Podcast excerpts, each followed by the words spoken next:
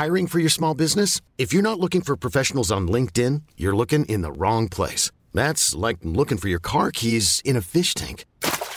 LinkedIn helps you hire professionals you can't find anywhere else, even those who aren't actively searching for a new job but might be open to the perfect role. In a given month, over 70% of LinkedIn users don't even visit other leading job sites. So start looking in the right place. With LinkedIn, you can hire professionals like a professional. Post your free job on linkedin.com slash achieve today.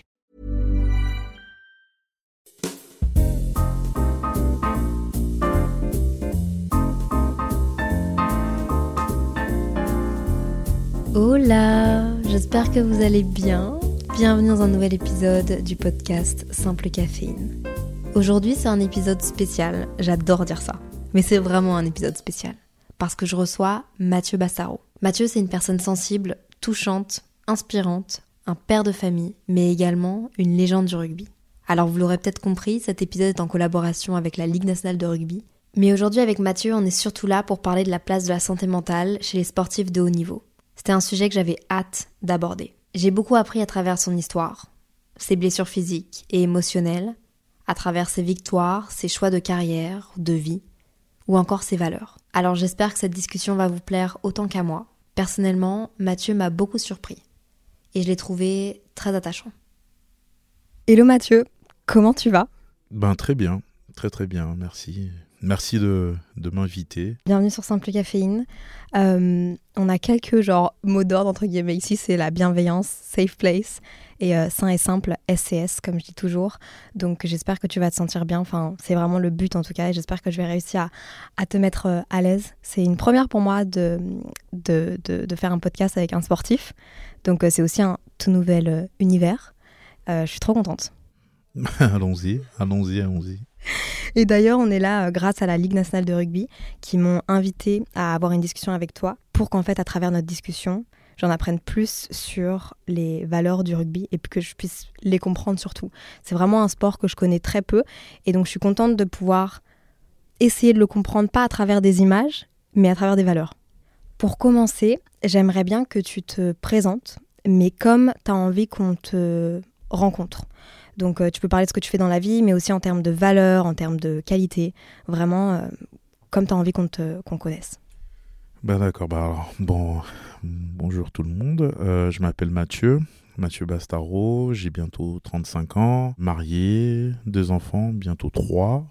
Félicitations. merci, merci, merci. Et actuellement, je, bah, je, je, viens d'arrêter ma carrière de joueur. Je ne vais pas dire retraité parce que on va dire à 34 ans, la vie a, continué.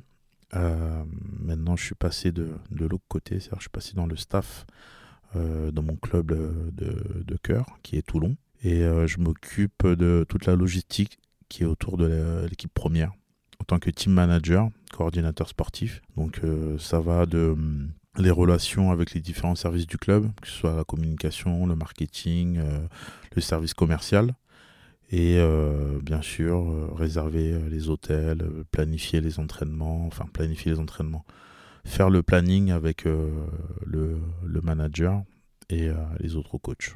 Voilà. C'est drôle, tu es vraiment passé de l'autre côté. Oui, oui, je suis vraiment passé de l'autre côté. Et, je pensais pas que ça allait se faire comme ça. déjà, quand j'ai arrêté, j'ai pris ma décision assez tard, quand même.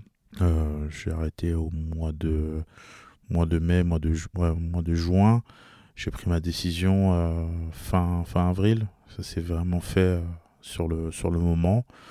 Euh, à la base, moi, je, je voulais plus s'entraîner, mais chez les jeunes. Voilà, je voulais, je voulais faire un peu de transmission chez les, chez les jeunes joueurs. J'avais commencé à, à passer un, diplôme et euh, l'année dernière, je m'occupais des moins de, moins de 18. Et euh, ça se passait plutôt bien. J'aimais bien la relation que j'avais avec, euh, avec ces jeunes-là, qui étaient plutôt à l'écoute. Je trouvais que c'était la bonne catégorie d'âge, à moins de 18 ans, parce qu'ils sont encore, ils ont encore envie d'apprendre. Après, c'est un peu plus compliqué parce que je pense qu'ils changent un peu d'univers. Ils se rapprochent un peu plus des, professionnels et donc du coup, ils sont, il y en a qui se perdent un peu. Et donc, donc, donc voilà, il y a eu une la proposition de, de mon manager qui, euh, qui, avec qui on se connaît depuis plus de dix ans, c'est un peu mon, mentor, mon papa, comme on, dit souvent dans le, dans le rugby. Et donc il m'a proposé ça. Au début, je ne me voyais pas parce que c'est je connaissais pas vraiment le rôle de, de team manager. Généralement, on dit que c'est un peu la, la nounou des joueurs et je me voyais pas faire la nounou. Euh, c'est vrai que dit comme ça. Ouais, ouais, je me voyais pas du tout faire ça. Euh, parce que je sais qu'en tant que joueur, on, peut être euh, assez agaçant. parce que même si c'est un sport collectif, on reste quand même assez individualiste dans le sens où dans notre préparation, euh, dans tout ça, euh, on, a tous des objectifs assez euh, individuels à mettre au service du collectif, mais ça reste quand même un, sport collectif, mais il y a quand même des désirs individuels. Moi, moi en étant joueur, j'étais considéré comme un, forte personnalité. Donc euh, je pense que j'aurais pas pu me gérer moi en tant que. c'est bien de l'assumer. Non non, je l'assume, je l'assume, mais euh, j'étais pas le. Bon après j'étais pas le plus euh, le plus difficile, mais j'étais pas le plus facile. Voilà. Ok. Bah écoute, j'ai très hâte de faire cette interview moi pour deux raisons. Premièrement parce que mon meilleur ami, que les auditeurs de Simple Caféine connaissent, parce qu'on a été aussi colloque l'année dernière. Euh, en fait, il en faisait. Et je, me, je m'en souviens, ça faisait vraiment partie de sa vie. Et donc hier, je lui ai annoncé que j'enregistrais un podcast avec toi. Et je lui ai demandé aussi, qu'est-ce qui faisait que, genre, toi, tu faisais du rugby? Et il m'a répondu, moi, j'adorais le rugby parce que c'est un sport avec des valeurs assez fortes et humaines qui me plaisaient. Savoir faire passer l'individualité au prix du collectif, le goût du travail et de la rigueur, l'acceptation de soi et des autres parce qu'il y a de la place pour tout le monde peu importe ta taille, peu importe d'où tu viens, peu importe, découvrir le rugby, c'est un peu comme se découvrir une deuxième famille. Et une fois que tu tombes dedans et que tu prends goût, ça peut littéralement devenir toute ta vie. Ouais, je pense que c'est assez bien résumé. Hein. C'est assez bien résumé parce que quand je fais un, parallèle avec moi, c'est un peu ce qui s'est passé. Parce que euh, moi, j'ai commencé le rugby, j'avais 5 euh, ans et demi. Ok. 5 ans et demi, euh, je m'en souviens avoir commencé le rugby parce que j'avais vécu un divorce assez difficile de mes parents, j'étais assez renfermé sur moi, j'avais du mal à, me faire des copains, surtout à l'école. Je venais de déménager et donc euh, ma mère voulait que je fasse un sport, donc euh, j'ai eu la chance aussi qu'au centre aéré, euh, tous les mercredis, il y avait une initiation au sport. Et un jour, c'était le, c'était le rugby, j'ai bien accroché, j'en ai parlé à ma mère, et par chance, ma mère avait un, collègue de travail qui, qui était éducateur au club de, Créteil ben, il lui a dit ben, emmène, emmène-le, on va voir euh, s'il si, s'y plaît. Et, au final, euh, j'y suis toujours 30 euh, ans après, quasiment. C'est dingue. Et ouais, et en plus, j'ai fait, j'ai fait quasiment, oui, j'ai fait 10 ans dans le, dans le même club. Ah, c'est cool. Mais d'ailleurs, c'est ce que j'ai marqué à un moment donné dans, dans, dans l'interview dans le script que j'ai écrit, j'ai lu dans ton livre, parce que j'ai lu ton livre euh, Tête haute, euh, qu'à 5 ans, lorsque tu testes le rugby à Créteil, ton coach t'a introduit en disant Bonjour, je vous présente Mathieu, il est un peu intimidé. Et, euh, et les joueurs, à ce qui paraît, t'ont accueilli les bras grands ouverts. Et je me demandais si c'était ça la mentalité justement du rugby. Oui, oui, c'est totalement ça, parce que peu, peu importe d'où tu viens, ton gabarit, euh, ta couleur de peau, on t'accepte comme tu es. Et de toute façon, euh, surtout au rugby, on n'est rien l'un sans l'autre. On n'est rien l'un sans l'autre. Et c'est vrai dans toutes les catégories d'âge, dans toutes les divisions. Pour gagner un match, on a besoin d'être 23, euh, voilà, que ce soit les titulaires et les remplaçants. Et il faut tous aller dans le même sens. Voilà, c'est le, le, rugby. Et, euh, par ça, ben, il, faut de, de la, il l'amitié, il faut de la solidarité, il faut du partage. Voilà, toutes ces valeurs qui, euh, qui, sont, qui sont très importantes dans le rugby. Trop bien. Et la deuxième raison pour laquelle j'avais vraiment hâte aussi de faire euh, cette interview, et c'est aussi, j'en ai beaucoup appris, surtout dans ton livre, justement Tête haute, euh, abordes énormément un sujet que moi j'aborde beaucoup sur mon podcast, qui est le sujet de la santé mentale. Autant dans ton livre, tu abordes beaucoup des, de, termes techniques sur le rugby, j'ai pas tout compris, j'ai un peu traversé en diagonale la page, mais dès que tu abordé les sujets euh, euh, sur la santé mentale et ce que tu as vécu, euh, ça m'a énormément touchée. Et j'ai été vraiment surprise parce que tu abordes beaucoup de sujets comme l'hypersensibilité, la méditation, le rendez-vous chez ta psy, la boulimie, le rapport au corps, la peur de l'échec, les pleurs, la dépression, crise d'angoisse. Et pour moi, c'est des sujets que j'aborde avec beaucoup d'évidence et beaucoup, euh, je ne vais pas dire de sérénité parce que c'est des sujets qui sont assez intimes et c'est facile de les aborder pour les autres, mais je trouve que c'est très compliqué de les aborder quand ça nous touche euh, nous-mêmes. Moi, j'ai vécu un, burn-out en, fin d'année dernière et donc j'ai vu vraiment ce, ma santé mentale se dégrader et j'ai étudié en neurosciences cognitives, donc j'étais un peu prévenue de ce que c'était, mais quand ça m'est arrivé à moi, c'était pas du tout la même chose. Et je trouve que c'est des sujets dont on entend très peu parler chez les, entre guillemets, garçons, encore moins dans le sport.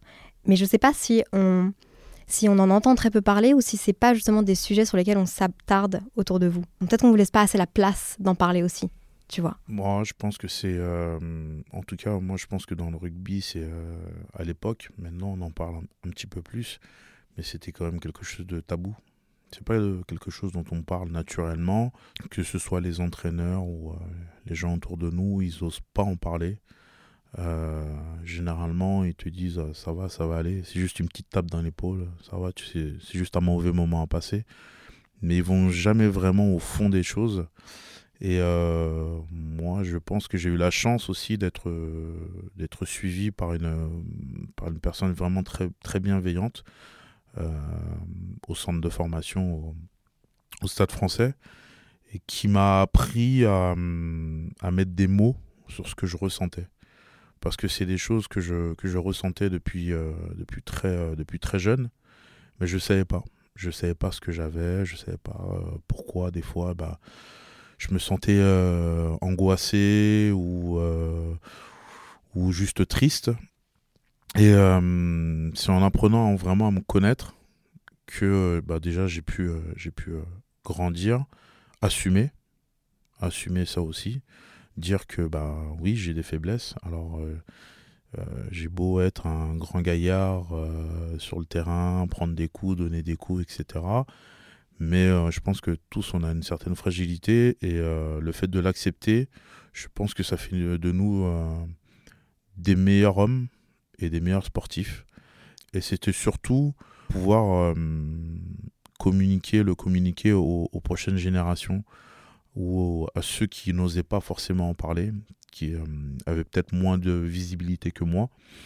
Et j'ai essayé en tout cas de, de pas d'ouvrir la voie parce que je pense qu'il y, a, eu des, y a eu des personnes, des joueurs aussi qui beaucoup plus âgés qui ont, qui ont, qui ont eu la, parole libérée. Mais dans le rugby, c'est vrai que ça a mis du temps. On a mis du temps à en parler et malheureusement, il y a eu euh, certains drames qui ont fait que bah, on était obligé, euh, on pouvait plus se cacher. Donc, euh, alors maintenant, ça va beaucoup mieux. Il y a beaucoup plus de suivi. Et j'en suis très content pour les, pour les générations qui, euh, qui arrivent parce que euh, c'est vrai que ce que les gens euh, à l'extérieur, les supporters, les gens à l'extérieur, ne se rendent pas vraiment compte de ce que c'est que la vie d'un rugbyman professionnel ou d'un jeune joueur qui, qui rentre dans le monde pro. C'est beaucoup de pression, c'est beaucoup de questions, c'est c'est euh, de douleur, beaucoup de douleur, de déception. Euh, alors c'est vrai qu'ils nous voient, euh, eux, ils nous voient juste les samedis à, jouer, mais ils savent pas ce qui se passe toute, toute, toute la semaine. en tout cas, c'est c'est pas tous les jours rose, et je pense que c'est important de le, de le dire. Je, je, comprends totalement. Il y a, il y a tellement l'envers du décor, et comme tu dis, vous êtes joueur pas seulement une fois par semaine pendant quelques heures, mais c'est c'est votre vie qui est dédiée à ça quoi. Et c'est trop bien.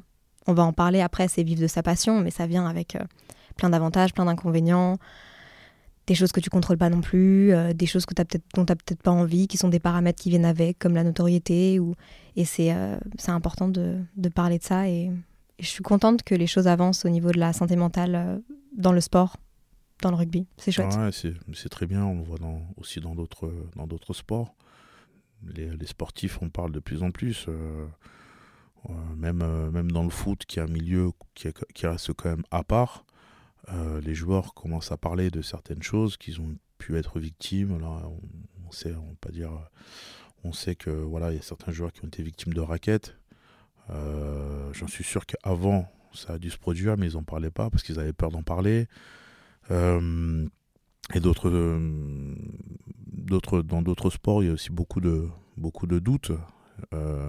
alors nous, on a la chance de faire un sport collectif, mais c'est pas pour autant qu'on arrive à parler à son coéquipier, à se confier à son entraîneur. C'est, c'est, c'est, c'est pas facile. Alors j'imagine ce que ça doit être quand on fait un sport individuel où on est vraiment livré à soi-même et euh, qu'on n'ose pas forcément en parler. Quoi. Mais on va reparler après de, justement ce sujet, ce sujet-là, la santé mentale, etc., euh, que je trouve vraiment euh, super intéressant dans le sport. J'aimerais bien que tu, que tu nous résumes un peu ta carrière qui est une carrière assez folle. Je pense que je me rends pas compte, mais ces deux derniers jours, j'ai un peu sondé les gens autour de moi et évidemment, surtout mes, mes amis qui, écoutent le rugby étaient un peu là en mode Waouh, wow, c'est génial et tout, c'est un truc de fou. Est-ce que tu peux nous faire un, petit résumé, un bref résumé encore une fois, ce que tu as envie, toi, de, dire, mais euh, ça peut être tes, highlights ou euh, des trucs euh, dont tu es fier. Moi, bon, comme je disais, j'ai commencé à Créteil. Créteil, j'ai fait 10 ans. après ça, je suis rentré en sport-études à la Canale à 15 ans. j'ai aussi, à ce moment-là, changé de club je suis parti à, Massy où j'ai joué trois ans. Euh, donc un an de sport-études et j'ai été surclassé au, Pôle France. C'est là qu'ils réunissent les meilleurs moins de, moins de 19 ans. C'est un peu l'antichambre de l'équipe de France. Euh, c'est un peu comme Clairefontaine euh, au foot ou l'INSEP. Donc là où j'ai fait deux ans et à la fin de ces, euh, euh, de ces trois ans à Massy, j'ai signé mon premier contrat professionnel au Stade français à 18 ans. Et c'est là où j'ai joué mes, euh, voilà, mes premiers matchs en, carrière pro. Et après quatre ans au Stade français, j'avais besoin de, de, changement parce que dans ma vie personnelle et professionnelle, j'avais l'impression de, de, ne plus avancer j'avais besoin d'un grand bol d'air et c'est là où j'ai euh, pris la décision de, rejoindre Toulon. C'est là où ça a changé euh, ma vie d'homme et ma vie de, joueur parce que c'est euh, c'est là où j'ai. on va dire, j'étais pas livré à moi-même, mais le fait, le fait de jouer à Paris, j'étais très proche de ma famille, de mes amis. Donc c'était assez facile euh, donc euh, quand ça allait pas ou euh, d'aller voir mes parents, mes amis. Et le fait d'être à Toulon, d'être loin de chez moi, ça m'a forcé à me prendre en main. Et j'ai aussi la chance de jouer avec de très grands joueurs là-bas, même si, même si j'en ai croisé aussi de très grands à, Paris. Et autant à, à Paris, j'étais un petit peu foufou, euh, à Toulon, bon, je l'étais un peu plus, un peu aussi, mais euh, mais euh, j'étais beaucoup plus à l'écoute des des joueurs avec qui j'étais. Et, je pense que ça m'a fait le, le, plus grand bien. Donc j'ai fait 8 ans à, à, Toulon. là, pareil, j'ai voulu, j'ai voulu changer d'air. Donc je suis parti à New York euh, jouer euh, au rugby. Bon, ça n'a pas été une grande réussite parce que malheureusement c'était l'année du, du, Covid. Et, euh, et, quand je suis revenu en France, je, suis revenu à Lyon, où là malheureusement je me suis blessé sur les deux années aux deux genoux. Donc ça a été mes, mes premières grosses blessures. Et Là aussi, ça a été un tournant euh, dans, ma, dans ma vie, dans ma, dans ma carrière, parce que jusqu'à présent, j'avais jamais eu de grosses blessures. Et, et là, de devoir gérer ça mentalement, c'était pas facile. Et, euh, je suis revenu à Toulon finir ma, ma, ma carrière euh, voilà, avec, un, avec un titre. Et, et bien sûr, ben, durant toutes ces années, c'est quoi C'est 16-17 ans de, de ma vie. Euh, j'ai eu euh, la chance et l'honneur de, jouer pour l'équipe de France euh, pour 54 fois, d'en être le capitaine sur quelques, sur quelques matchs. Donc, en fait, j'ai eu la chance de réaliser tous mes rêves. quoi. C'est dingue. C'est fou. C'est waouh quand même. Ouais, ouais, ouais, ouais. Après, je pense qu'on s'en. Quand on est acteur, on s'en rend pas compte. Moi, je me rends compte quand je, justement, là, euh, quand je croise des gens qui, euh, bah, au détour d'un café, euh, prennent le temps de s'arrêter et, et de, bah, vous saluent et vous remercient pour, bah, pour la joie que vous avez pu leur procurer quand vous étiez sur le terrain. Et là, je me dis que j'ai plutôt bien, bien travaillé alors. c'est beau, c'est émouvant en vrai. c'est chouette d'avoir cette humilité. C'est touchant parce que en tant que joueur, en fait, j'ai jamais vraiment, vraiment ressenti euh, cet amour parce que je, je, me mettais une carapace. Je me mettais une carapace parce que plus jeune, c'est vrai qu'au début de ma carrière, j'ai été beaucoup, euh, beaucoup touché par certaines choses. Donc du coup, euh, je me mettais un peu, voilà, des, des boules caisses pour rien entendre. Je restais dans, dans ma bulle. Et c'est en fait en me pas en me, lâchant, mais en plus en, en essayant de vraiment profiter un peu des, des gens autour de moi, euh, que j'ai réalisé que ben, je pouvais aussi euh, apporter du, du, bonheur aux gens. Et, euh, et je pense que c'est à ce moment-là qu'avec Toulon, on s'est bien, bien trouvé parce que là-bas, c'est une, une mentalité où euh, c'est le, sud-est, ils sont. Euh, c'est des, euh, des, gens excessifs. Et quand, et quand ils vous aiment, ils vous le montrent.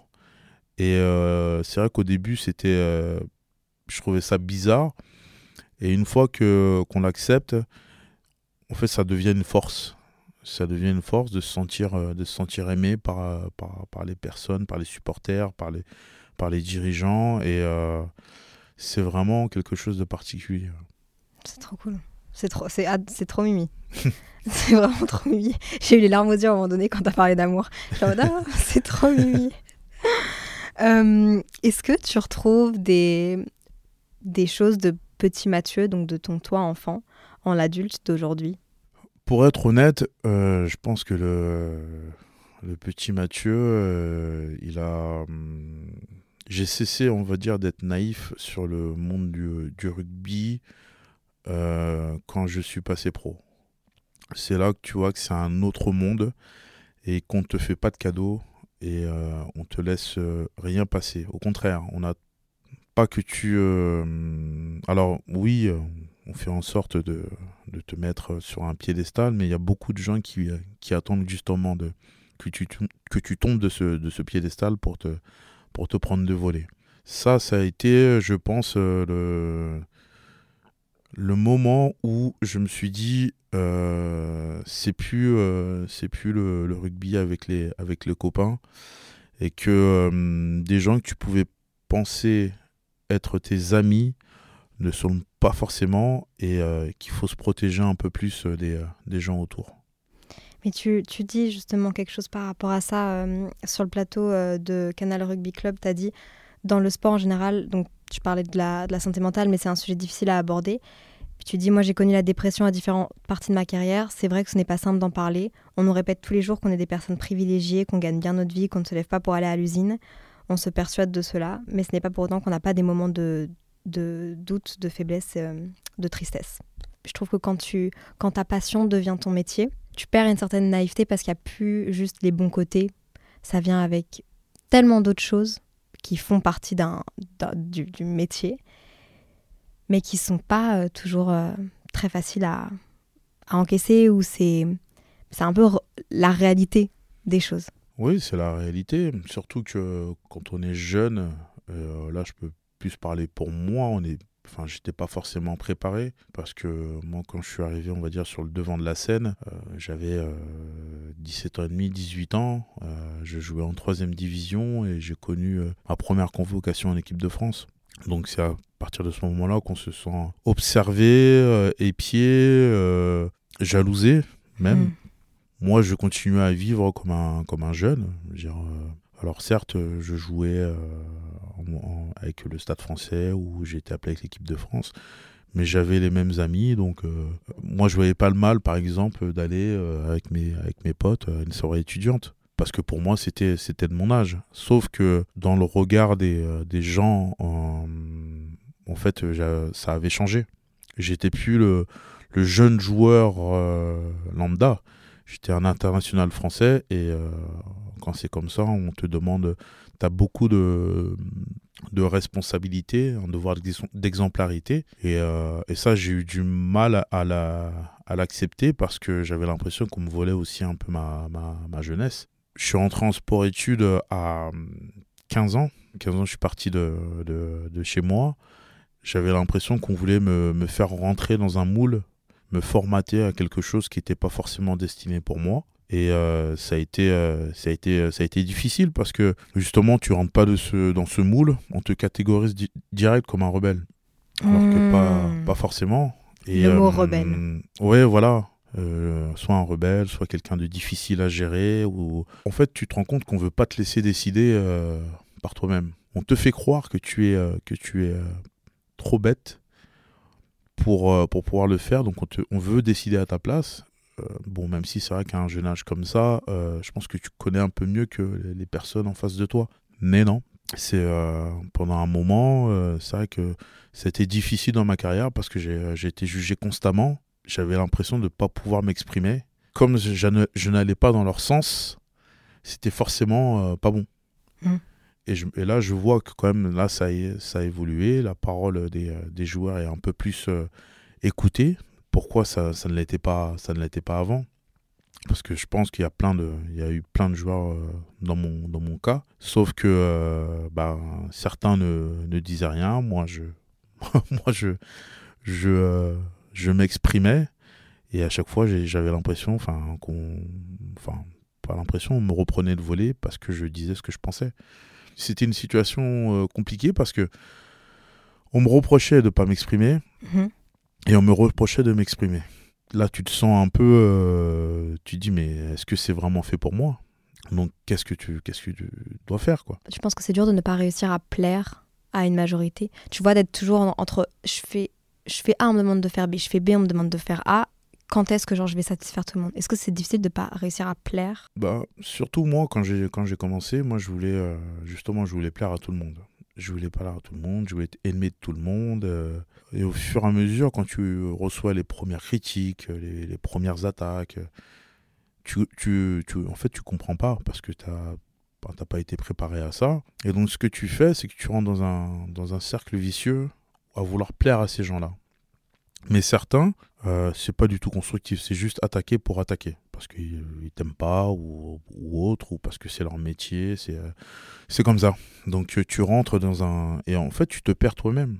Tu te perds toi-même à vouloir plaire aux gens. Et une fois que je me suis dit, bon, on arrête les frais, je vais rester moi-même, que ça plaise ou non, je serai moi-même. Euh, il m'aime, il m'aime, il m'aime pas, il m'aime pas. Et à partir de ce moment-là, ça a changé beaucoup de choses dans, dans ma carrière et surtout dans ma vie. Mais d'ailleurs, j'avais aussi un autre extrait qui m'a de ton livre qui m'a qui a fait beaucoup écho en moi par rapport au métier passion. Tu dis dans le chapitre 9, j'ai pris des notes. Il est rare que je n'ai pas l'estomac noué avant que démarre un match. La boule au ventre, je vis avec depuis longtemps. Depuis que je ne pratique plus le rugby de manière insouciante et spontanée, c'est ce que tu disais tout à l'heure, une époque révolue, quand la pression du résultat, du public ou des dirigeants n'existait pas, quand seul le plaisir comptait. Ce stress peut aussi se traduire chez moi d'une manière peu élégante. Il m'arrive dans les minutes qui précèdent une rencontre de me faire vomir dans le vestiaire. Et euh, je me demandais si toi, tu t'étais déjà senti euh, burn-out, dépassé. Est-ce que tu avais eu des moments où, où tu n'avais plus envie d'y aller? Et, euh, comment tu avais dépassé ce truc-là pour finalement... Bah... Oui, oui, j'ai connu des moments, ouais, à 2015, 2015 où, où je craque après un match euh, où euh, bah, je, me sentais vidé quoi. Je me sentais vidé, c'était une année euh, très importante parce que ben, forcément avec Toulon, ben, on jouait sur les deux tableaux, on devait défendre nos, deux titres et c'est allé sur l'année de la Coupe du Monde. L'année de la Coupe du Monde, donc forcément ben, la peur de ne pas y être, il fallait performant tout le temps. Euh, et euh, oui, oui, à ce moment-là, je, me suis dit, je me sentais vidé. Je me sentais vidé. En plus, la cadence des matchs faisait que, eh ben, on enchaînait tous les matchs. Pas vraiment le temps de, se, un peu se ressourcer, de, de prendre le temps et on est toujours dans cette boucle perpétuelle de voilà euh, entraînement match entraînement match voyage euh, équipe de France et on s'arrête on s'arrête jamais. Moi je me sentais lessivé parce que ça faisait un petit moment que, que ça tournait comme ça. Et, euh, c'est difficile de dire stop parce que quand il y a ben, l'entraîneur ou le club qui compte sur toi tu te sens redevable et c'est difficile de leur dire, euh, écoutez, euh, là j'ai besoin d'une semaine parce que je, je, sens que je vais craquer. Hmm. Parce que tu sais que de toute façon, si tu prends cette semaine-là, un autre joueur prendra ta place. Et que toi, certainement, tu euh, bah, tu pourras plus rejouer. Et c'est un peu ça, ce qui se passe dans, un peu dans tous les sports. Si tu n'es pas performant, si tu n'es pas toujours au top, quelqu'un d'autre prendra ta place. Et ça, je pense que c'est le, c'est la, c'est la, c'est la crainte de, de, tout, de tous les, tous les sportifs de haut niveau. Et je pense que c'est aussi quelque chose que même les gens qui sont pas dans le sport peuvent comprendre. Tu vois, si, on, si on se pose et ça peut arriver dans n'importe quel domaine. Euh, justement, le fait d'avoir peur de de se mettre en pause ou, ou d'avoir peur de montrer qu'on est un peu plus vulnérable ou qu'on va un peu moins bien parce que bah on va mettre quelqu'un d'autre à notre poste, où on va mettre. C'est vraiment quelque chose quand on est dans une carrière pro, dans peu, importe quoi, même moi sur les réseaux, tu vois. C'est rare que je je poste pas pendant une semaine. Enfin, je n'ai jamais, en, ça fait depuis 2013 que je suis sur les réseaux, je pense que je n'ai jamais pris une semaine pour, ne, pour arrêter de poster. Parce que justement, tu as ce truc-là de bah, quelqu'un d'autre va venir, je vais, je vais louper un truc, je vais. Je pense que n'importe qui qui écoute ce podcast peut, peut comprendre que c'est pas parce qu'on fait un métier. Euh, où on est dans le sport et où on a, on, a des horaires différents, on a un style de vie différent, que qu'on n'a pas cette pression-là et, et ce, ces difficultés-là. quoi. Après, je pense que la pression, maintenant, elle est partout, partout présente dans une société. C'est pas que dans, dans, le sport, c'est as la pression dans n'importe quel corps de métier. Après, c'est comment tu le comment tu l'absorbes, comment tu la, tu la gères. Voilà, moi, je sais qu'au début, euh, je, me je me mettais la pression pour tout. Et je pense que ça m'a empêché de, de, vivre certaines belles choses, que ce soit en dehors du terrain ou sur le terrain. Euh, j'en parlais euh, dernièrement. J'ai eu la chance de gagner euh, pas mal de trophées. Quand j'y repense, j'aurais aimé en profiter plus parce que c'est des souvenirs qu'on garde à vie.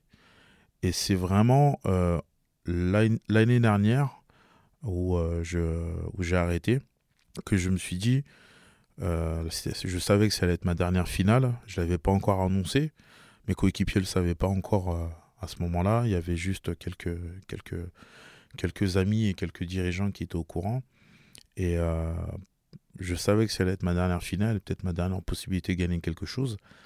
Et c'est vraiment à ce moment-là que je me suis dit que j'allais vraiment kiffer ma semaine. Parce que généralement, quand c'est une semaine euh, euh, avant la finale, on est tous très tendus. Euh, on est, moi qui suis quelqu'un d'assez routinier, je restais dans ma routine et en fait ça m'a empêché de vraiment profiter de, des choses et des supporters, de l'atmosphère qu'il peut avoir autour, autour d'un événement comme ça. Et c'est vraiment en vivant à fond la, finale de l'année dernière que je me suis dit, j'ai loupé quand même pas mal de choses. Je me reconnais tellement dans, dans ce que tu dis. Genre, euh, j'ai lancé des projets, j'ai fait des trucs, et la pression euh, me ruine souvent mes moments de bonheur. Genre, euh, je vais lancer un projet, mais je vais avoir, je vais mettre tellement de pression et je vais être tellement, entre guillemets, toute seule derrière ce projet-là, que quand je vais appuyer sur mettre en ligne, je vais partir en, en, larmes, je vais partir en stress, je vais, je vais pas enjoy alors que tout se passe à merveille. Tu vois. Comment tu fais justement, enfin, comment t'as fait cette fois-là? Est-ce que c'est parce que tu t'es dit, bon, c'est la dernière? Enfin, c'est ce moment-là, je veux, genre, comment tu fais pour ne pas absorber, tu vois, comme tu disais, la, la, pression et, et justement être, dans le moment et, sans penser, euh, je sais que tu es quelqu'un de perfectionniste, je le suis aussi. Là, je me suis juste dit, euh, profite, profite au moins. Euh, une fois dans, dans, ta, dans ta carrière, de, voilà, profite de tout. Des conversations avec, euh, avec tes coéquipiers, euh, de, de prendre un, maximum d'énergie et d'en donner surtout. Parce que aussi, ce qui avait changé, c'est que bah, j'avais plus du tout le même rôle. Hmm. Là, mon rôle avait changé. Euh, j'étais beaucoup plus jeune à l'époque.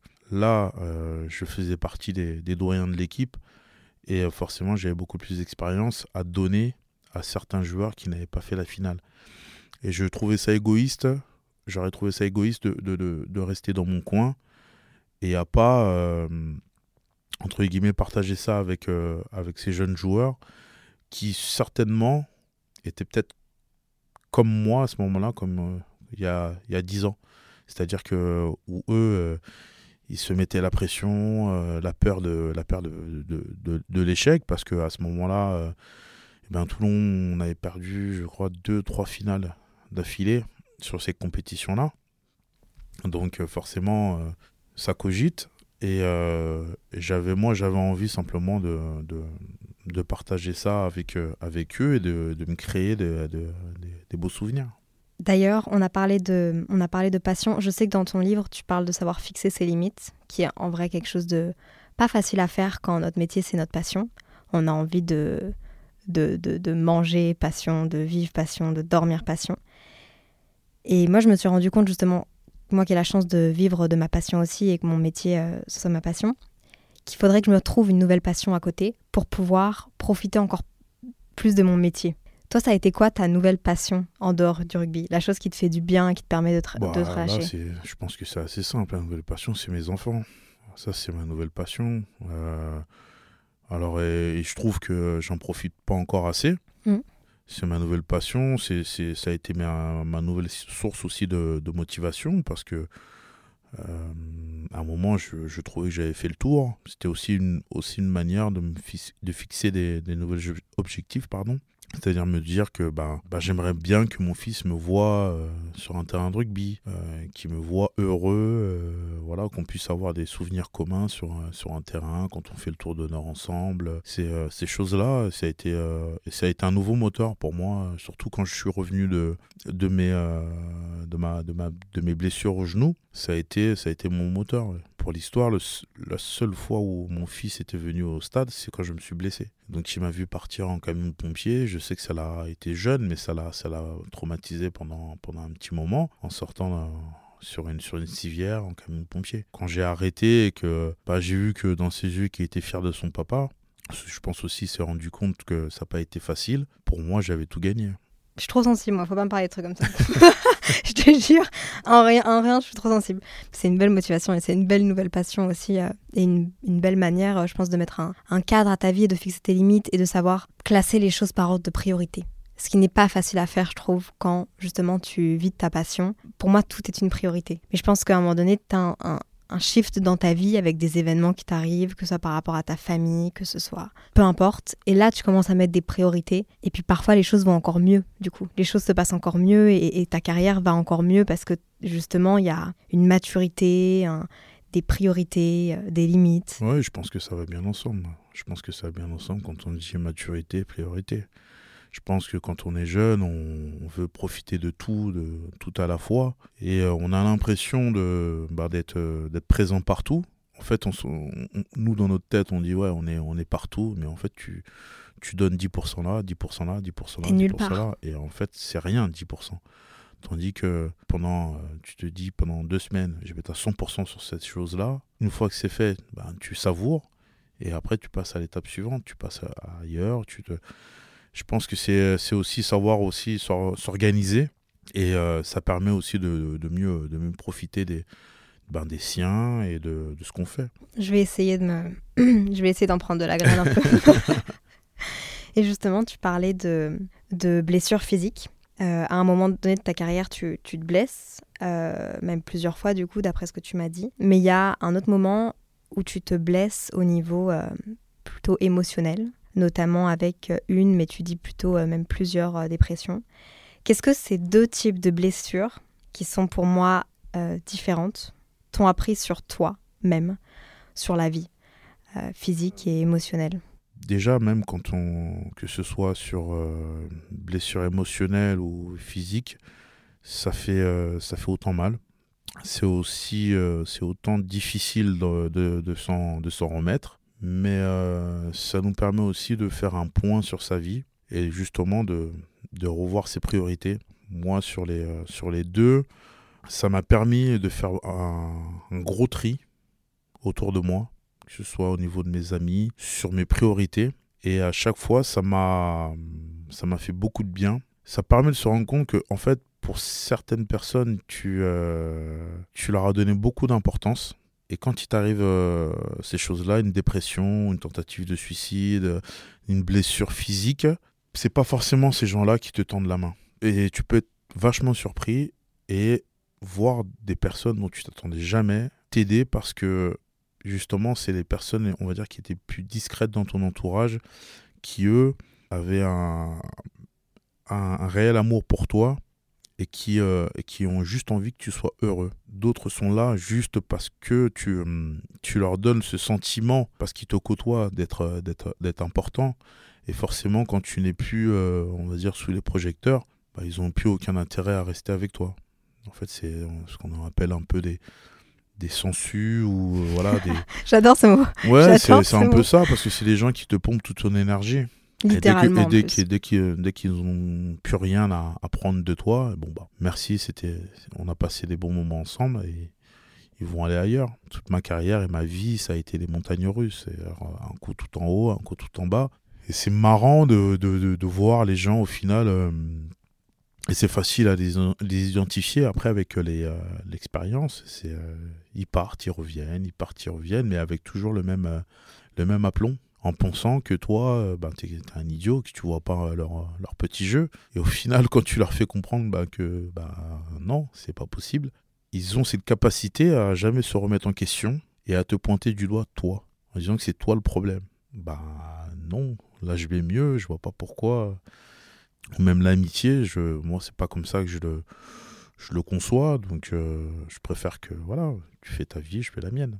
En fait, tu trouves que la, la blessure physique, par exemple, c'est plutôt ce qui va autour qui est difficile à gérer, justement? Le fait d'être seul face à ça? Ou justement d'être seul parce qu'il y a des gens qui partent? Genre, Ou est-ce que c'est genre vraiment la douleur physique qui est plus compliquée à gérer, tu vois? C'est pareil parce que moi, euh, quand j'ai fait ma, ma dépression, euh, après ma, ma tentative de suicide, j'étais dans un centre tout seul. Quand j'en suis sorti, donc j'avais pas le droit au téléphone, je me suis dit, bon, tout le monde doit s'inquiéter. Et je me suis rendu compte qu'il y avait personne, en fait, qui s'inquiétait. Et là, ça, là, ça fait quelque chose. Donc, euh, donc c'est, pas facile. Et euh, là, quand j'ai eu mes, mes, graves blessures, j'étais dans un centre de rééducation euh, en chaise roulante.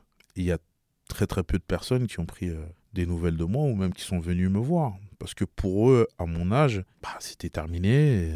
merci pour ce que tu as fait. Mais, Et surtout, comme j'ai jamais jamais été blessé, on va dire physiquement, quand tu entends certains témoignages, tant que ça t'arrive pas, en fait, tu t'en rends pas compte. Et une fois que ça t'arrive, c'est là vraiment que tu en prends conscience. Et après, à partir de là, c'est à savoir comment tu veux, euh, comment tu veux rebondir. Moi, je sais que je suis quelqu'un de très, euh, je suis quand même quelqu'un de très revanchard. Moi, je sais que euh, au-delà de ma famille, de mes, mes enfants, mon autre source de motivation, c'est et ça a toujours été ça, c'est qu'on m'a toujours, à un moment de, de, de ma vie, de ma carrière, enterré ou mis de côté. Et je me suis dit, bah, vous n'allez pas me- vous débarrasser de moi comme ça. et ça a toujours été comme ça. Quand à un moment, euh, on ne me prenait plus en équipe de France, j'ai dit, ok, vous voulez plus me prendre, bah, vous allez avoir un moment où vous êtes obligé de me prendre. Parce que je, je vais faire tout ce qui est en, en, en mon pouvoir pour être performant et pour que vous soyez obligé de me prendre. Que vous ayez un avis négatif ou positif, au bout, au bout d'un moment, on sera obligé. Et ça s'est réalisé. Parce que tu travailles Énormément pour il y a le, faire. Il y a le travail et euh, je pense qu'il faut se. hum, Il faut, il faut, oui, dans, dans la vie, il faut se fixer des objectifs. Moi, pendant longtemps, je voulais pas m'en fixer parce que j'avais peur de justement de ne pas les atteindre et d'être déçu ou de décevoir les gens. La peur de l'échec. Voilà, ça a été ça pendant, pendant, pendant très longtemps. Ouais. Donc, je faisais.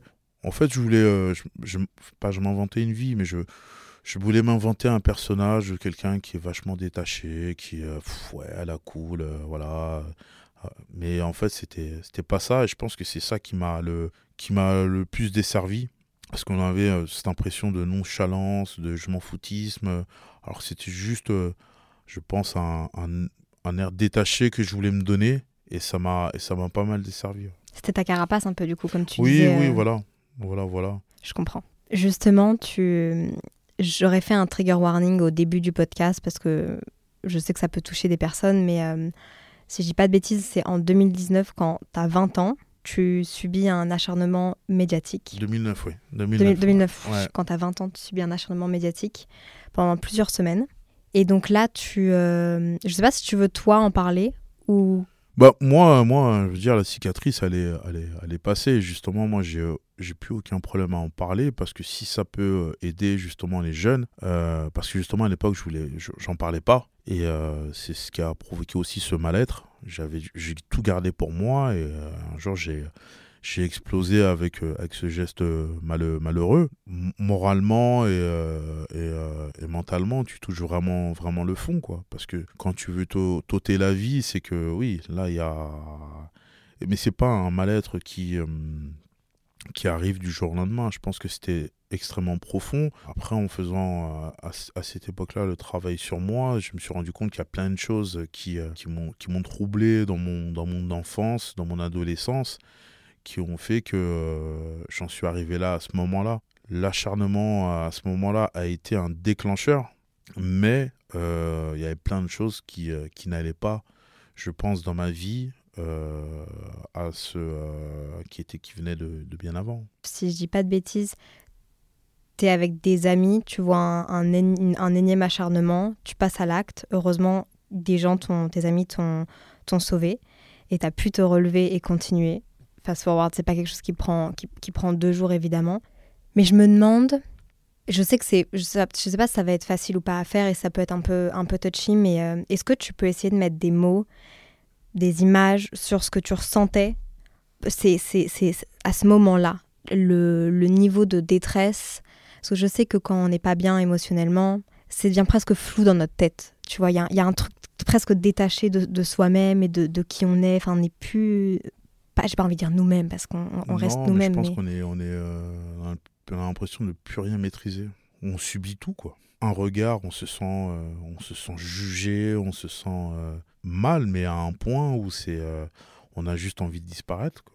de plus exister et de. Hum, surtout que moi à ce moment-là, ça avait, ça avait beaucoup touché ma famille. Ça m'avait fait beaucoup de peine, ça m'avait fait beaucoup de mal que ça ait pu toucher, pu toucher mes parents et comme j'avais dit, si ça avait, je pense, euh, touché, euh, attaqué que moi, j'aurais pu mieux gérer. J'ai l'impression qu'il y a parfois, un, je ne sais pas si c'est le cas, hein, mais un, un manque de sensibilité et d'empathie chez certaines personnes jusqu'au jour où quelque chose de similaire leur arrive ou arrive à, à, un de leurs proches. Tant qu'on n'en on on est pas victime, on ne se rend pas compte. Mais justement, je trouve qu'on met beaucoup l'emphase sur les blessures qui sont physiques parce qu'elles sont euh, quantifiables, qu'elles sont visibles. Tu vois, je me permets, je vois des cicatrices sur, tes, sur tes genoux. C'est quelque chose que du coup, bah, on te croise, on, se dit, bon, bah, il a été blessé. Par contre, quand c'est euh, émotionnel, psychologique, c'est difficile de, de, quantifier et je trouve que c'est difficile justement d'expliquer une, dépression. Tu avais commencé à me le faire en, en disant que tu penses que c'est quelque chose qu'on garde, mais je trouve que c'est difficile d'expliquer, de mettre des mots sur une envie de mourir euh, sur euh, une blessure qui est, qui est invisible. Pourtant, encore une fois, j'ai étudié en, neurosciences cognitives et on, a justement des, des, maps en gros du, du, cerveau. On voit les dérèglements qui font que euh, au niveau de la santé mentale, au niveau de la dépression, il y a des, espèces de traceurs qu'on peut voir. mais c'est difficile pour, le, pour tout le monde de comprendre que c'est aussi quelque chose de physique. Mais comme c'est maintenu dans une petite boîte et à l'intérieur du corps et que c'est pas visuellement c'est difficile. je pense à ma grand-mère, je pense à, à, à, des gens autour de moi qui, pour qui c'est encore un peu flou, la santé mentale. Ouais, c'est très difficile. Bah, moi, je vois dans le rugby, on commence à en parler depuis, euh, depuis, euh, depuis très, peu, très peu de temps. Euh, moi, à l'époque où ça m'était, ça m'était arrivé, on n'en parlait pas du tout. Pour eux, j'étais juste un fou, quoi. Hum, presque. Qu'est-ce qui va pas bien là-dedans, quoi. Oui, voilà. Voilà. En fait, il me faisait ressentir que le problème, c'était moi. Hmm. Et quand c'est euh, quand on te pointe du doigt comme étant un problème, on te met de côté. Hmm. Surtout quand on, moi, où c'est allé, euh, ça allait très très vite. C'est-à-dire que, euh, allez, en l'espace de trois ans, je suis passé de de jouer en, en espoir à, jouer en équipe de France. Ben, au niveau de la notoriété, de, de tout ce qui, de ce qu'on peut appréhender autour d'un joueur professionnel. Et pour moi, euh, je pensais gérer, mais je gérais rien du tout. Il suffit après d'un petite poussette, une petite étincelle pour perdre de pied. Et, euh, et là, c'est euh, c'est tout ce qui. Ça a l'impression de, de tout perdre, de tout enchaîner, Mm. parce qu'en fait, tout était bancal dès le départ. Il n'y avait pas des bonnes fondations. Ouais, voilà. Il faut un accompagnement euh, psychologique euh, pour les jeunes joueurs parce que euh, pour moi, ça fait partie aussi de l'entraînement. Au même titre que la musculation, que l'entraînement sur le terrain, il faut que les joueurs soient préparés parce que maintenant, il y a de plus en plus de, jeunes joueurs, on les prend de plus en plus tôt et forcément, ces joueurs-là ont des rêves. Et je pense que c'est ce qui manque actuellement. Alors, il y a des choses qui sont faites, je sais, à la fédération, je me suis renseigné, il y a des choses qui sont faites. Il faut que, il faut que les, euh, les, les jeunes joueurs, maintenant, ils soient euh, aidés euh, ben, du début à leur, à leur fin de carrière. Parce que on parle euh, là de, de début de carrière, mais en fin de carrière, c'est aussi extrêmement difficile. C'est une de mes questions que j'ai pour toi. Oui, c'est extrêmement difficile parce que moi, j'ai eu la chance de basculer directement sur quelque chose d'autre. Quand je me blesse, les deux genoux, c'était même pas sûr que je puisse reprendre le rugby ou même remarcher normalement. Donc forcément, euh, moi, j'avais dans l'idée de jouer encore 2-3 ans. C'est, je me suis dit, qu'est-ce que je fais? Donc euh, moi, euh, j'avais prévu, bah, oui, d'aller dans, dans, dans- l'information, de passer mon diplôme, mais je ne l'avais pas prévu à ce moment-là je me suis, je me suis inscrit à cette, à cette formation. J'ai vu que ça me, ça me, ça, me plaisait pas, quoi. J'étais un petit peu déçu parce que je m'attendais à, à, autre chose. Et du coup, bah, tu, tu cogites, quoi. Tu te dis, bon, la formation ne te plaît pas forcément. euh, tu sais pas si tu vas pouvoir prendre le rugby. En fait, euh, ton, en gros, ton plan B, euh, c'est pas trop ça. Euh, avoir un plan C, là, maintenant, c'est compliqué. Et donc là, tu, peux paniquer. Tu as deux enfants à, charge, avec tout ce qu'il peut y avoir autour, euh, bah, les prêts, les, les compagnies. C'est ça, ça aussi la réalité, de, c'est la vie normale, quoi. Enfin, c'est la vie, quoi. Mais euh, je connais d'autres joueurs euh, qui, qui, sont, qui sont en chute libre. Parce que pendant euh, 16 ans, 17 ans, tu as vécu sous les projecteurs à ce qu'on te dise t'es le meilleur, t'es le plus beau, t'es le plus fort, à voyager partout en France, dans le monde, à rencontrer, à t'amuser avec, euh, avec tes copains. Et là, tout s'arrête. Faut retrouver un sens à ta vie. Voilà. En dehors de ta, ta famille, mais oui, oui, mais à même en ayant, en même tant que personnel, tu ayant- vois. en ayant- en sa famille, c'est pas facile parce que on, est, on voyage énormément. Donc on est tout- en fait, on vit à côté de, de sa famille. Tu as tellement vécu une vie à 100 à l'heure que de juste d'avoir une vie de famille euh, entre guillemets normale, et ben ça peut te paraître euh, pas fade, mais euh, il y a moins d'ad- d'adrénaline et, et là tu te dis mais qu'est-ce que je fais là? Est-ce que ma comment ça va se passer? Et c'est pour ça que ouais j'ai des, des coéquipiers où ça, ça a été ça a été très très difficile pour eux de de se remettre dans la dans la dans leur vie de famille. Mais mais euh, mais ouais c'est comme ça mais euh, je pense que même quand tu le essaies de le préparer euh, c'est quand même quelque chose d'a- d'assez difficile à, faire je trouve ça vraiment euh, super intéressant et c'est vrai que c'est la réalité d'être sportif professionnel, ce qui est encore une fois génial de vivre de sa passion, ça vient encore une fois avec des, des choses sur lesquelles tu n'as pas le contrôle, par exemple ton planning. Je sais que là, par exemple, moi, je suis en, couple avec un, sp- avec un sportif professionnel, je sais, et même moi par rapport à ma carrière, nos carrières, c'est nos priorités. Et ch- chacun, on sait que même s'il se passe un truc dans nos vies de spécial, de nani, de nana, il a un truc de prévu, il n'y aura pas de... Je vais, il va pas pouvoir aménager son emploi du temps par rapport à, par, rapport à moi. Mais c'est juste la réalité c'est juste des sacrifices. Mais faut les prendre en compte dans une carrière et quand on est dans l'entourage aussi de, de ces sportifs-là. Et les gens parfois oublient parce que vu que c'est des, des métiers qui n'ont pas d'horaire, eh ben on a l'impression que comme il n'y a pas d'horaire, on fait ce qu'on veut.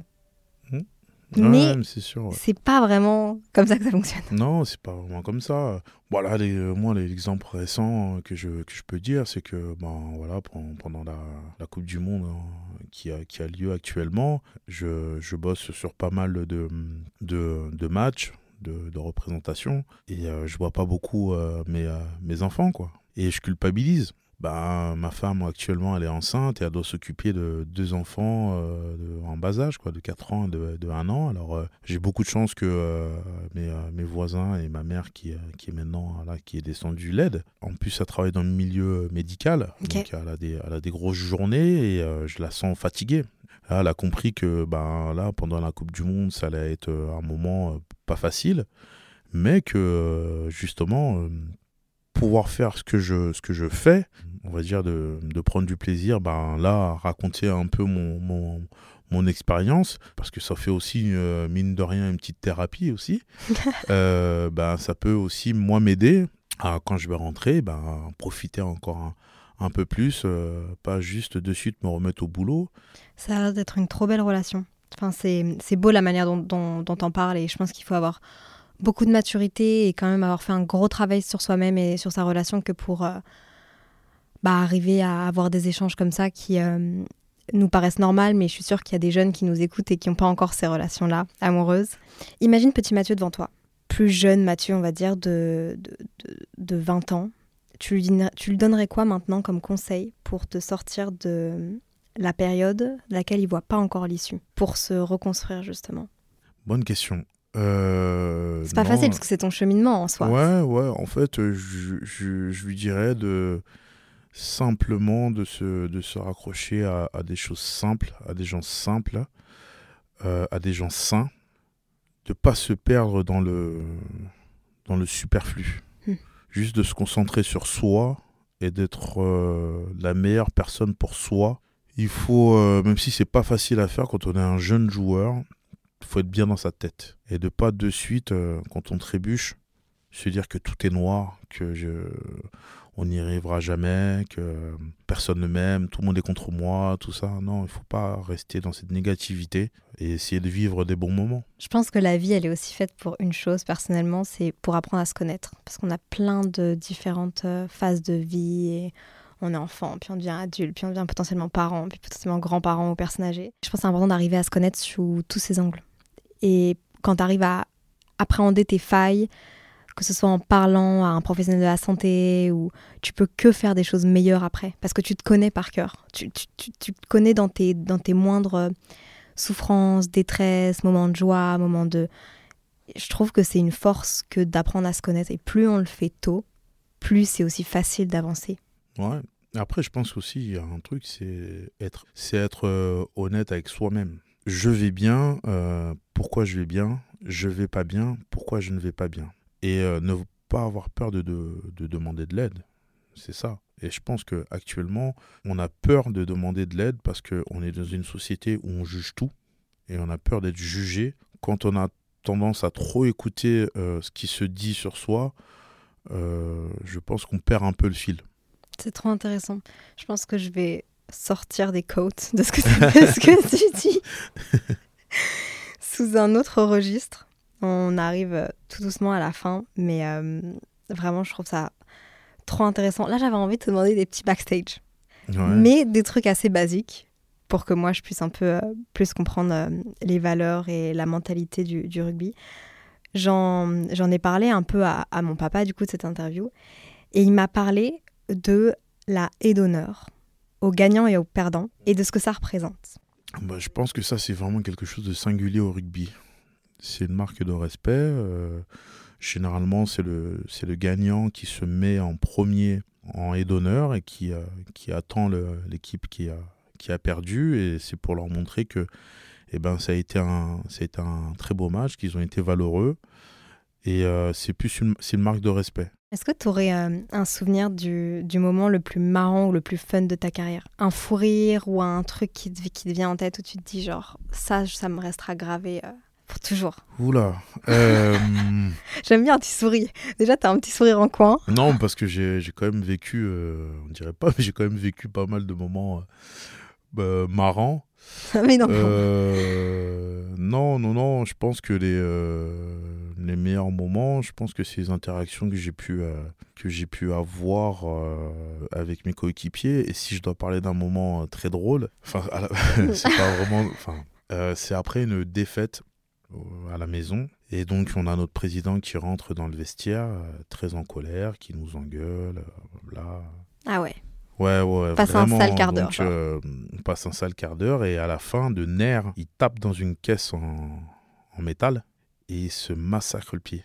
Et euh, en fait, c'était drôle parce que, en fait, on passe d'un moment où euh, on se fait vraiment, vraiment, vraiment engueuler, comme, vraiment comme jamais.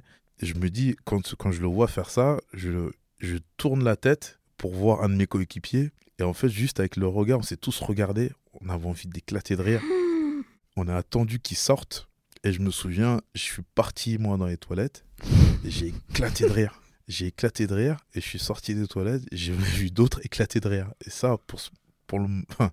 c'était vraiment drôle. bah, bah, on le salue en tout cas. on espère que son pied va bien. Ouais, il va bien. Je l'ai recroisé et ça va. Mais d'ailleurs, justement, c'était une de mes questions. C'est ça se passe comment dans les vestiaires euh, entre les joueurs et avec l'entraîneur? Parce que Bon, là, je vais partir dans des, dans, des gros stéréotypes clichés, mais évidemment, on a, on a l'image euh, du rugbyman fort, euh, tête haute, titre de ton livre d'ailleurs, fonceur gagnant. Comment est-ce que tu décrirais vos relations entre vous? Est-ce que vous êtes. Tu vois, je me demande trop, est-ce que. Bah, tout le monde s'encourage, quoi. C'est tout le monde s'encourage parce que on essaye vraiment de. C'est pas forcément de grands discours, comme on peut penser. Alors, ouais, il y a eu des, des célèbres grands discours de sélectionneurs ou d'entraîneurs mais euh, entre joueurs, c'est plus des regards. C'est plus des, des, regards qui, euh, bah, qui montrent que bah, on se lâchera pas. Vous avez peur? Avant de rentrer sur le terrain Peur genre de vous blesser ou, peur de, de, la défaite Non, ou peur pas de... Je pense pas peur de, de, de, se, de, se blesser, parce que si on a peur de se blesser, faut pas y aller. Mais euh, c'est en fait, c'est pas c'est une peur particulière, c'est c'est un mélange de pression, d'adrénaline, de, c'est euh, cette fameuse boule au ventre en fait. Euh, elle part une fois qu'on est sur le terrain et que on se lâche quoi. C'est ce, moment-là et, je pense que le moment du, vestiaire, il euh, y en a qui sont beaucoup plus détendus que d'autres. Il y en a qui cherchent beaucoup les regards pour se rassurer. Il euh, y en a qui sont vraiment, eux, euh, dans leur bulle. Il y en a, ils, sont, ils cachent cette, cette, cette, cette boule par des, beaucoup de sourires, de rigolades. Et il faut arriver à identifier tout le monde. Toi, t'étais quel genre de personne dans les vestiaires? Bah, moi, j'étais plutôt quelqu'un qui était dans, dans sa bulle, dans sa routine. Et si ma routine a été perturbée, c'était une catastrophe. Et en fait, euh, au fur et à mesure, avec le temps, j'ai réussi à, m'ouvrir, perdre le moins d'énergie et euh, pour arriver prêt sur le terrain. C'est inspirant. Je vais, je vais aussi l'utiliser dans, essayer de l'utiliser dans ma vie personnelle, dans ma vie professionnelle à moi. J'aimerais bien, si tu veux bien, terminer par trois petites questions. J'ai inventé, entre grosses guillemets, un nouveau concept sur mon podcast et j'ai fait un premier épisode qui est sorti avec une, une chanteuse, d'ailleurs Adèle Castillon, c'est un concept qui s'appelle à petit, à petite. Il y a des cartes. Euh, je vais te demander de, piocher euh, une carte. Je pense qu'on va en faire trois. Et je vais te le lire. Il y a une question. Et en fait, à chaque fois, tu dois te répondre à toi petit. Parce que je trouve que on est très dur avec nous-mêmes en tant qu'adultes. Et on le, on le, on parlerait jamais comme ça à notre nous petit. Et donc, je trouve que c'est un joli exercice. Alors, oh, raconte à petit Mathieu ce qui te rend le plus heureux aujourd'hui simplement d'avoir euh, déjà pu choisir euh, la fin de carrière que, que, je, que je voulais, hein, que je ne me sois pas arrêté euh, sur, sur mes blessures et, et surtout le plus heureux, c'est de, de passer du temps quand je peux avec, avec mes enfants. Top. Bah, le principal au final. Ouais. Une autre. Oh. Raconte à petit Mathieu tes angoisses actuelles. Alors, euh, mes angoisses actuelles, mon petit Mathieu, euh, je pense que c'est euh, de ne pas être assez présent pour mes enfants et de louper pas, mal, pas mal de choses dans leur vie qui, moi, me semblent importantes. Parce que étant quand même enfant de, parents divorcés, j'ai pas eu la chance, par exemple, que mes deux parents m'emmènent tous les deux à la rentrée scolaire ou euh, les grands repas d'anniversaire, tout ça, ça m'a quand même marqué. Et je sais que voilà, ça m'affecte quand je je peux pas je peux que quand je peux pas le faire avec avec mes enfants. Donc mes enfants sont très demandeurs, surtout mon, mon, petit de 4 ans et ça me ça me ouais c'est vrai que ça me rien que de louper euh, un événement de, de, sa vie son premier panier au basket c'est quelque chose ouais, qui, euh, qui me qui me qui me forcément qui me qui me touche un peu ça doit pas être ça doit pas être facile tous les jours de non de dealer avec ça dans sa tête. c'est pas facile tous les jours mais il faut euh, il faut essayer de, de, vivre encore des meilleurs encore plus beaux. Hmm. c'est c'est aussi se dire ça bah écoute, je pense qu'on va terminer avec ça. Merci beaucoup, euh, Mathieu, d'avoir été là. J'aimerais bien faire une petite, euh, petite pensée à mon, à mon meilleur ami euh, Loris, parce que bah, il, a, il a joué au rugby toute son enfance. Et aussi, dernièrement, il y a eu un événement créé par, par des youtubeurs. Et il y a eu justement, enfin, il y a en ce moment un, acharnement médiatique sur, sur une fille qui s'appelle Manon. Et j'aimerais faire une pensée à elle parce que bah, toi, tu as vécu un acharnement médiatique, ça fait un peu sens que, que, j'en parle et euh, évidemment, moi, je cautionne pas du tout ça. Et ça fait mal au cœur de voir qu'en 2023, il y en a encore et sur les réseaux sociaux que n'importe qui se permette d'en faire. Merci beaucoup. Franchement, c'était une surprise pour personne. Je connais pas grand chose au rugby, mais au moins, j'ai l'impression d'avoir découvert un, tout nouveau sport à, travers euh, les valeurs. J'espère que. Enfin, je sais pas, qu'est-ce qu'on peut, qu'est-ce peut te souhaiter pour la suite? La santé, c'est tout. Je pense que c'est le plus important, la santé, et d'être, d'être heureux dans, dans ma vie de tous les jours, que ce soit avec ma famille ou, euh, ou euh, dans mon travail. C'est juste être heureux. J'ai passé tellement de temps à, à, être triste que là, j'ai juste envie d'être euh, d'être heureux. Voilà. Bah, merci beaucoup. Bah, comme, de rien. Comme je dis toujours, soyez bienveillant avec vous-même, avec les autres. SCS, sain et simple. Et bye Bye bye